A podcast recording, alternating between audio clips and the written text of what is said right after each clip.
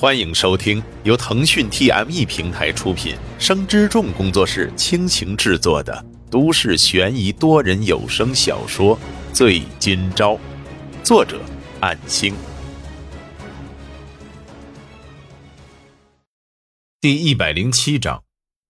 因为当初以为他们可能会早恋，心里其实一直都反对他和女儿来往，所以得知墨家的提议后，也是不加思索的答应了。王海琴的眼神有些躲躲闪闪，不想与沈金钊对视。或许是前些天听从女儿的请求，试着去谅解沈金钊，这才导致了现在能冷静的想起这些往事，想起自己当初做出错误决定的诱因，一切都是从对沈金钊的偏见开始的吧。对于王海琴的奇怪行为，沈金钊心里不解，也不好追问，把餐后垃圾拿去丢了。他刚坐下，王海琴接着说道。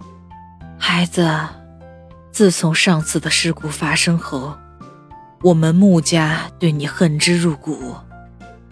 我们之所以能够坐下来，像现在这样心平气和的说话，都是为了小雪啊。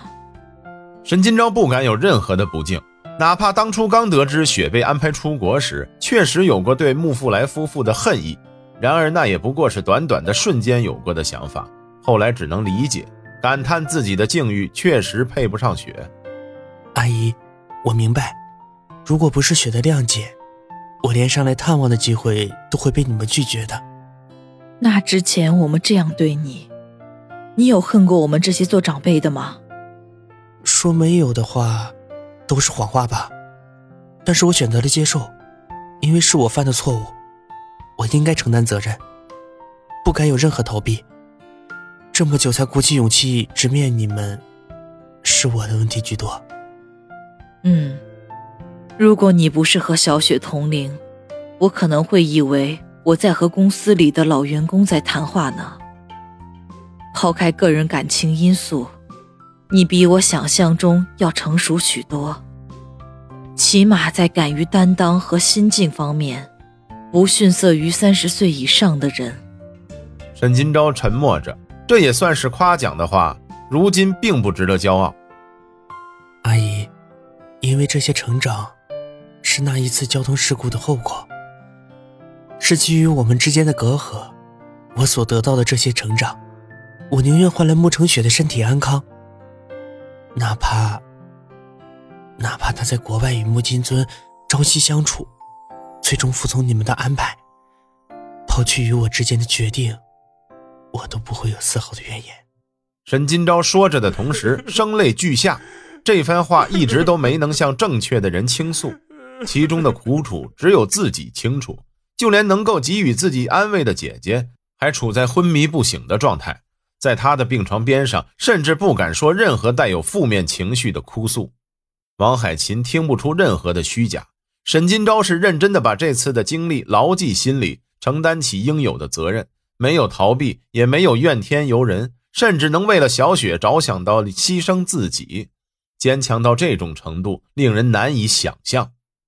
王海琴站起来说道：“我总算是明白小雪的心思了，她比我这个做母亲的更有远光啊。”是的，比起自己看好的莫金尊，莫家在其后的种种令人寒心的行为，甚至莫金尊连来医院的次数都屈指可数。反倒是沈金钊在通过医院方面的了解，原来沈金钊在这几个月以来偷偷探望小雪的次数，远比想象的要多出好几倍。尽管这是因为沈金钊经常来医院，有着小雪和她姐姐同在一个医院的因素，然而这都是用不用心的问题。可是莫金尊在国内的时候，就连中秋节和月初长假也只出现过两次，这就足以说明原因了。虽然不知道女儿和莫金尊见面的时候都说了什么，可是莫金尊离开的时候见到自己连招呼都不打，扬长而去，基本算是不欢而散了吧。今天就到这里吧，你先回去吧，等有时间再来多陪陪小雪。沈金钊收拾着自己的情绪，站起身躬身表示感谢。虽然这里是医院，也不知道王海琴突然下逐客令的原因。可还是尊重对方的意愿，转身离去。王海琴看着这个孩子落寞的背影，心情十分的矛盾。或许对他的憎恨又少了些许吧。然而女儿已经毁容，依然瘫痪在床，这些情况却是不争的事实。这些年轻人往后的人生，或许只能交给他们自己处理了。长辈们能干涉的，或许也只有说服自己逐渐放下仇恨吧。离开医院之后，沈金钊转换了情绪，看了看时间，加快了回家的速度。尽管今天是值得高兴的，可是应该做的工作不能落下。姐姐的医疗住院费、判决应还的赔偿金，这些都要继续努力筹集。一件又一件不敢想象的事情，却屡屡发生了，恍如做梦那般，心境也从恍惚不定逐渐变得踏实。他回到家里，打开应用，等待新的委托出现。聊天软件突然有一条新的消息，是那位昵称为“君不见”的客户发来的。我有几个朋友也打算找陪玩代玩，我把你介绍给他们了，到时可以拜托你吧，我们可是很看好你的。谢谢，我到时还得麻烦您引荐了。此时沈金钊的心情极好，看到这位提供助力的朋友，感到一丝安心的宽慰。或许这是一件好事吧。小事。能让我们开心就好。我加你进群。进入聊天群组之后，里面有好几个人正在聊天，似乎是在为某件事争执，但是火药味不浓，只能算是各持己见，仿佛来到学生时期的熟悉环境。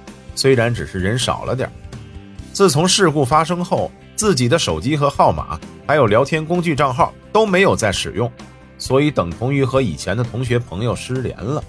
现在聊天账户是个新账号。上面也只有这几个月认识的新朋友，还有这位君不见的客户，还有这个群组。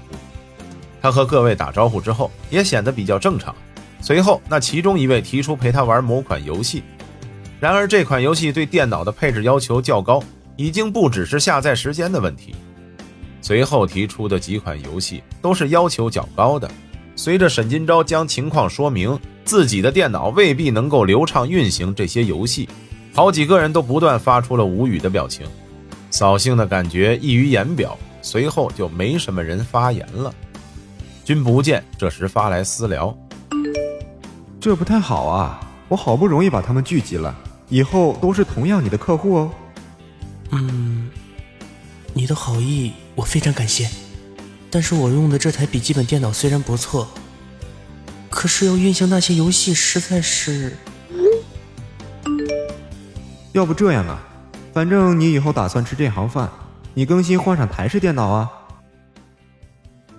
本章播讲完毕，感谢您的收听。若您喜欢，就请动动手指分享和订阅吧，谢谢。